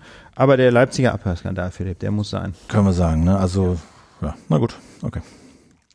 Ähm, genau, da hat uns ein Hörer darauf hingewiesen. Ne? Ja, hat, vielen Dank für diesen Hinweis. Genau, kam, glaube ich, sogar auf Twitter rein. Ne? Ähm, und das ist wirklich, äh, wirklich wichtig. Da müssen wir darauf eingehen. Philipp, du hast da wiederum die Fakten sehr schön zu Ja, naja, die Leipziger Volkszeitung hat da berichtet, dass eben äh, die sächsische Justiz einen großen Lauschangriff gestartet nee, hat. Nee, nicht einen großen Lauschangriff. Das ist Ach so, äh, äh, Wohnung mit, mit Wohnung abhören, sondern einen Lauschangriff gestartet auf 14 Leipziger äh, und ihr komplettes Umfeld. Genau, das heißt, die Telefone wurden verwandt. Telefone und SMS, genau. Also äh, Telefonate und Textnachrichten. Und äh, die Dresdner Staatsanwaltschaft hat also die Beamten losgeschickt, um äh, vor allem Fans vom Fußballoberligisten Chemie Leipzig in den Fokus zu nehmen, inklusive ihrer hauptamtlichen Fanbetreuer. Das sind also so ja, Fanbetreuer, die halt von so Fanprojekten da sind, um sich ein bisschen um diese Fans zu kümmern. Und demnach ähm, hatte die sächsische Justiz von 2013, Oktober 2013 bis November 2016, also über drei Jahre hinweg, versucht Anhaltspunkte zu finden, dass sich in der linken Szene eine kriminelle Vereinigung äh, gebildet hat. Und zwar basierten, war der Verdacht auf 16 konkrete Fälle. Da sollen nämlich Rechtsextreme angegriffen und beleidigt worden sein. Und damals, als diese Ermittlungen losgehen, hat der Oberstaatsanwaltschaft Oliver Müller gesagt, Zitat, die Personen wurden als Nazis beschimpft, verunglimpft und verprügelt. Ja, mit anderen Worten, also wir sind hier von Terrorismus weit entfernt. Ja, das muss man sich immer mal klar machen. Ja, es geht nicht darum, dass da Bomben geworfen wurden, Leute ermordet wurden oder derlei, sondern das sind Leute, die mutmaßlich Nazis waren, auch als Nazis bezeichnet worden. Ja, das ist möglicherweise nicht freundlich. Das kann im Extremfall auch eine Straftat sein. Aber es handelt sich hier jedenfalls nicht um Schwerkriminalität. Und im Rahmen dieser Ermittlungen von Oktober 2013 bis November 2016, äh, da hat es wohl eine sehr umfangreiche Telefonüberwachung gegeben. Nämlich wurden in diesem Zeitraum die Telefone von 14 Hauptverdächtigen überwacht.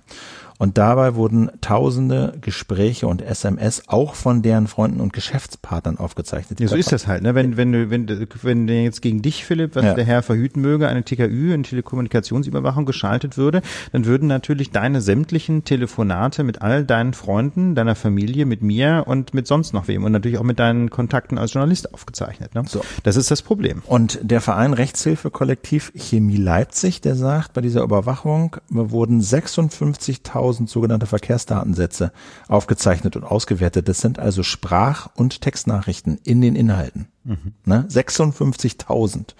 Und ähm, davon waren ähm, mehrere hundert Drittbetroffene, also nicht die Überwachten selber, sondern deren Freunde und Geschäftspartner. Und 177 von denen wurden benachrichtigt, äh, dass sie halt mit abgehört wurden, aber es ist offensichtlich, dass es eben weit mehr als 177 sind. Also da wurden, das diesen genauen Zeitraum, den deutet die Leipziger Volkszeitung eben über drei Jahre an. Drei Jahre. Wir wissen nicht ganz genau, wie lange die TKÜ geschaltet war. war ne? Aber die Ermittlungen liefen drei Jahre und die, die Leipziger Volkszeitung deutet an, dass eben auch diese Abhörmaßnahmen über drei Jahre liefen. Und das ist natürlich enorm angesichts dieser relativ harmlosen Beschuldigungen, äh, die da erhoben werden. Leute und deren Freunde und Geschäftspartner über drei Jahre lang abzuhören, also da muss man ganz ehrlich sagen, für mich ist das, ist das ein ganz, ganz krasser Fall.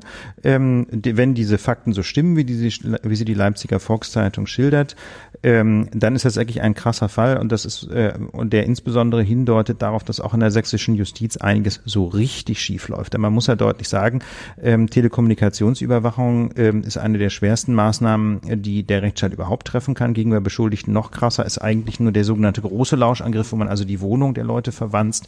Ähm, und äh, die ist deswegen auch nicht einfach so ähm, zulässig, noch nicht mal bei allen schweren Straftaten, sondern es gibt im Paragraphen 100a der Strafprozessordnung in Absatz 2 einen Katalog von Straftaten, äh, wegen denen dann überhaupt ähm, das Telefon abgehört werden darf.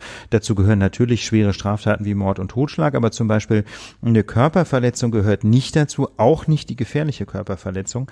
Ähm, das heißt, äh, und Beleidigung selbstverständlich auch nicht. Ja, Das heißt also, diese ganzen einzelnen Straftaten Straftaten, äh, um die es da ging, ja, Beleidigung von Nazis oder einfache Körperverletzungen von Nazis wären als solche überhaupt nicht geeignet gewesen, eine Telekommunikationsüberwachung anzuordnen. Was hat also die Staatsanwaltschaft gemacht? Sie haben eine kriminelle Vereinigung daraus kon äh, konstruiert, denn das ist dann Paragraph 129 des Strafgesetzbuchs und das ist eine Katalogtat nach 100a. Das heißt also, man hat im Grunde einen, einen Haufen von kleinen Straftaten, die als solche nicht erlauben würden, Telefone abzuhören man sagt dann, naja, die haben halt eine, eine kriminelle Vereinigung gegründet und schwuppdiwupp ist die Telekommunikationsüberwachung zulässig. Und das macht man drei Jahre lang. Und dazu muss man wissen, die TKÜ muss jeweils richterlich angeordnet werden und eine solche Abordnung, äh, Anordnung gilt jeweils drei Monate. Sie muss dann nach drei Monaten verlängert werden und dabei, so steht es ausdrücklich in Paragraph 100b der, der äh, Strafprozessordnung,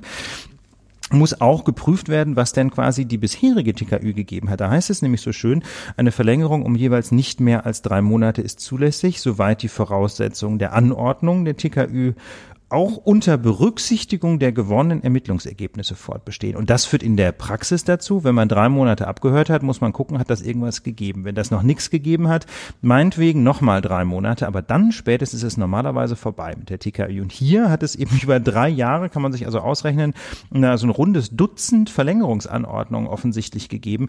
Und das ist also wie gesagt, ist immer sehr schwierig, über Fälle zu urteilen, wo man die Akten nicht kennt. Aber nach allem, was die Leipziger Volkszeitung schildert, ist das ein ganz krasser Fall äh, von Justizversagen. Ich finde das, ich finde das, ich finde es völlig unverständlich, wie sowas passieren kann, dass es also reihenweise, serienweise Folgeanordnungen gibt wegen, wegen vergleichsweise geringer Straftaten äh, und dann kommt bei dem Ganzen überhaupt gar nichts raus. Nee, genau. November 2016 wurde das, äh, wurde dieser Lauschangriff beendet, ohne jegliche Anhaltspunkte für eine Beteiligung der Chemiefans samt ihres Umfeldes an irgendwelchen Straftaten, so schreibt sie Leipziger Volkszeitung. Also wie gesagt, man muss das immer in aller Vorsicht sagen. Wir wissen nicht, was in den Akten stand. Vielleicht hatten die Staatsanwälte und die Richter irgendwelche tatsächlichen Anhaltspunkte für eine solche kriminelle Vereinigung.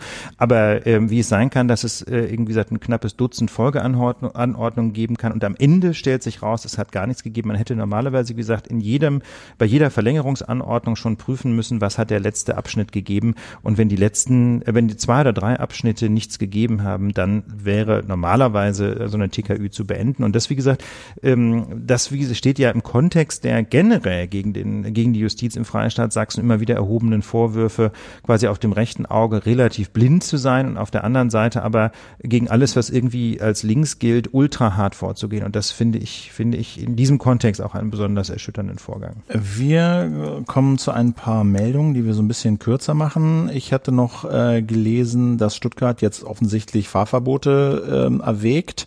Also sprich, wie können sich Grünen, wie können sich die Grünen profilieren? In Baden-Württemberg tun sie das mit Herrn Kretschmann so, dass sie halt sagen wir mal, das machen, was Verkehrsminister Dobrindt nicht macht, nämlich sie versuchen, das zu tun, was in ihrem, ähm, was, was in ihrem Werkzeugkoffer vorhanden ist, um gegen diese äh, Stickoxid-giftigen, äh, ausstoßenden Autos vorzugehen, nämlich Stuttgart mit dem Fahrverbot zum Beispiel äh, zu belegen. Wir haben es gesagt, wird nicht viel bringen, weil so ein Fahrverbot dann bedeutet, dass halt bei nur und auch nur dann bei Stickoxid-Alarm, also wenn die Grenzstädte überschritten werden, nur noch Autos mit Euro 6 in die Stadt dürfen, aber wir haben ja auch letztes Mal gesagt, auch Euro 6 Autos überschreiten die Grenzwerte für Stickoxidausstoß äh, eigentlich massiv in der, in, in der realen Welt, äh, sobald es halt ein bisschen, ähm, ein bisschen wärmer wird beziehungsweise äh, bisschen kälter wird eigentlich, genau. Also sie schalten ja ab 17 Grad irgendwie ab. Und ähm, genau, dazu noch, genau, ich hatte letztes Mal gesagt, dass es eine äh, quasi Gesetzeslücke gibt. Die deutsche Umwelthilfe sagt, gibt keine Gesetzeslücke. EU-Regeln sind ziemlich klar. Deutschland müsste sie einfach nur durchsetzen und die Umwelthilfe fordert, diese Autos nachzurüsten und zwar mit Harnstoff. Reinigung, die würde dann auch funktionieren, ohne dass die Autos an Leistung einbüßen. Also da ganz klarer Fall, Dobrindt kuscht vor der Autoindustrie und es ist was zu tun. Ähm, Dann das Brexit-Dinner machen wir ganz kurz. Genau, machen Sie es ganz genau. kurz. Es gab ein Dinner zwischen genau, Theresa ein, May. Es gab ein Dinner zwischen Theresa May und ähm, Herrn Juncker, um mal zu gucken, wie machen wir das denn eigentlich mit diesen Brexit-Verhandlungen. Genau, Theresa May ist die Premierministerin in Großbritannien, die gerade Neuwahlen angesetzt hat und ähm, Jean-Claude Juncker ist der Präsident der EU-Kommission, also quasi der Regierungschef der EU-Kommission. Genau, und da hat die FAZ einen langen Artikel drüber geschrieben, der aus mehrerer Hinsicht interessant interessant ist. Also er, sie schildern so en Detail, wie dieses Dinner abgelaufen ist. Also Juncker und May mit ihren jeweiligen engsten Mitarbeitern. Also da waren vielleicht so vier, fünf Leute mit am Tisch in, in London.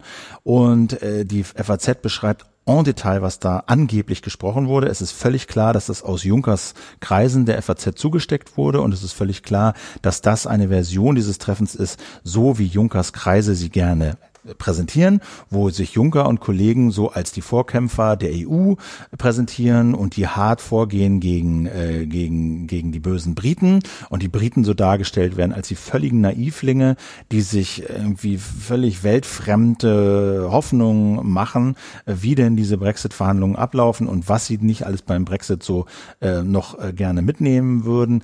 Ähm, dieser Text ist, finde ich, ein Must-Read aus dieser Woche. Einmal, äh, weil er eben wichtig ist und weil er substanziell auch von den Briten nicht bestritten wurde. Ja. Sie haben dann so, ja, es ist äh, so, was hat sie gesagt, äh, Gesabbel oder Gerede oder so. Aber die Fakten an sich wurden, glaube ich, nicht äh, dementiert. Nee. Und deswegen, glaube ich, kann man da schon ein ganz gutes Gefühl einfach dafür kriegen, wie so ein, wie so Verhandlungen und wie so ja, Polit-Talk und so Polit, äh, äh, im, im wirklich im Maschinenraum, wie Politik da aussieht und wie sich das anfühlt, wenn sich solche Leute treffen. Ja, das, äh, das fand ich nämlich auch insofern gut, dass wir einen kurzen Hinweis müssen wir machen.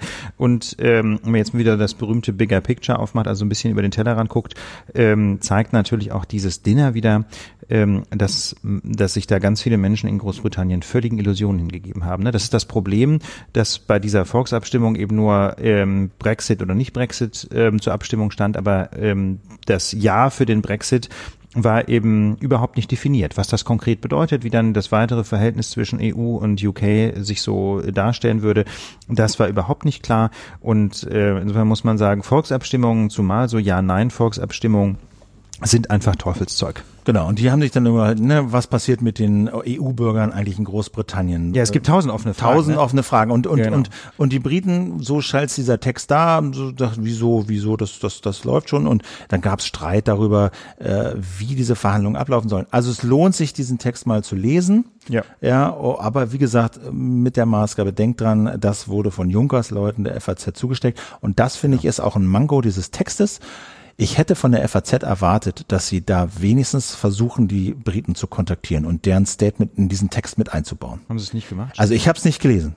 Hm, ja. Und also, das finde ich, ja, das finde ich Das können wir aber nicht sagen, Philipp. Wir wissen nicht, ob die die konfrontiert haben. Das steht einfach, es steht nicht drin. drin aber das aber musst das, du dann reinschreiben, wenn du das machst. Ja, nach ja, das. Die werden ja irgendeinen Kommentar werden, hätten die gegeben. Weiß man Stattdessen nicht. Weiß man nicht. Kann auch sein, dass naja. wir interne Gespräche kommentieren wir nicht. Aber klar, also das ist. Ja, aber selbst das hättest du dann reinschreiben. Hätte man reinschreiben sollen. Ne? Ich würde sagen, Philipp, lass uns mal vielleicht die. Ich habe mal durchgeguckt. Äh, Trump, ja, wir haben äh, Obamacare machen wir nächste Woche. Das ist eh noch nicht entschieden, was im Senat passiert. Es lohnt sich im Grunde nicht. Das ist völlig offen, was passiert. Genau, man kann es kurz sagen. Also das. Ja, aber das nee wirklich.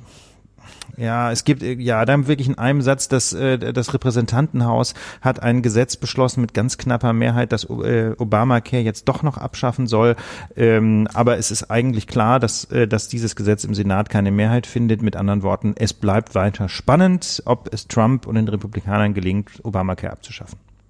Genau. Also die, die einzige Sache noch, die ich dazu noch gehört habe, das Interessante ist, das ist im Senat und alle sagen, ja, so wie es jetzt im Senat ist, wird dieses Gesetz nicht durchkommen. Mhm. Aber der Senat hat die Möglichkeit, dieses Gesetz eigentlich im Prinzip nochmal von vorne neu zu schreiben, jedenfalls massiv umzuschreiben und dann mit einer ziemlich sicheren Mehrheit zurück in das Abgeordnetenhaus zu bringen, ins Repräsentantenhaus. Ja. Und das gilt dann als ziemlich sicher, dass das, was der Senat dann zurückschickt, ziemlich sicher durchgehen. Das glaube ich überhaupt nicht. Nee, das, das, ich, nee, das stimmt überhaupt nicht, denn die haben ja, die haben ja nur mit völlig inkompatiblen Zusicherungen überhaupt eine Mehrheit zusammengebracht. Das haben wir ja schon mal ausführlich diskutiert, ähm, warum Obamacare äh, oder die Abschaffung von Obamacare beim ersten Mal gescheitert ist, ne, weil es eben innerhalb der Republikanischen Partei so, so inkompatible Ansichten gibt. Die einen äh, wollen halt Rücksicht nehmen auf die sozial Schwächeren in ihren Wahlkreisen, die anderen finden, Obamacare muss ganz abgeschafft werden, weil es zu teuer ist. Und ähm, das ist, äh, und jetzt hat hat man eben ganz viele Tricks eingebaut, wie man beide Fraktionen irgendwie unter einen Hut bringen will.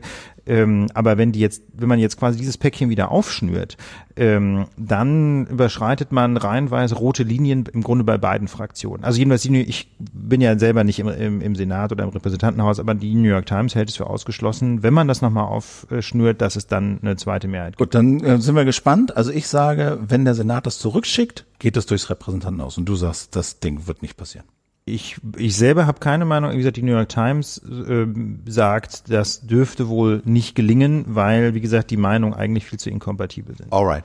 Schauen wir mal. Gut, wir sind jetzt ein bisschen, genau, wir wollen, wir wollen eigentlich die Lage nie so über anderthalb Stunden nee, wir müssen, rausziehen. müssen zu Ende kommen. Die, genau. die Feedbackrunde ist, ist auch nicht zentral, finde ich. Nee. Das können wir, können wir nach, der, nach dem Ende der Sozialwahl machen. Zum Beispiel Ausblick auf die nächste. Ja, das machen wir nächstes Das muss jetzt alles nicht sein. Wichtig nur, Abschied. Wir sind jetzt auch bei YouTube. Das ist eine kleine Neuigkeit. Wir haben so ein bisschen hin und her überlegt, ob wir das machen sollen, denn ähm, Dinge, die bei YouTube runtergeladen werden, sehen wir nicht unmittelbar als Download.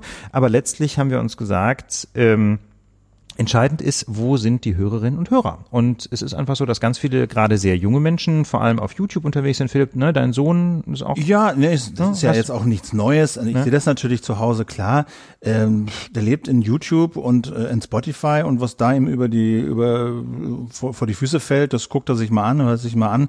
Und das geht sicher nicht nur ihm so. Ja. Und ich denke, gerade auch unter dieser Perspektive, dass wir schon so mit diesem relativ komplexen äh, System Podcast äh, offensichtlich schon auch zahlreiche, äh, sag mal, Schüler, Minderjährige erreichen, dachten wir, vielleicht ist, wenn das so interessant ist für einige, dann sollte man auch auf die Plattform gehen, wo, wo, wo gerade die sich eben rumtreiben. Genau. Und ähm, ja, das ist jetzt für uns nicht viel mehr Aufwand äh, und und und denke ich. Gibt noch so eine schöne Videoanimation. Ja, genau, da haben sich auch schon einige beschert, dass es halt so rumzappelt. Ich finde die ganz cool.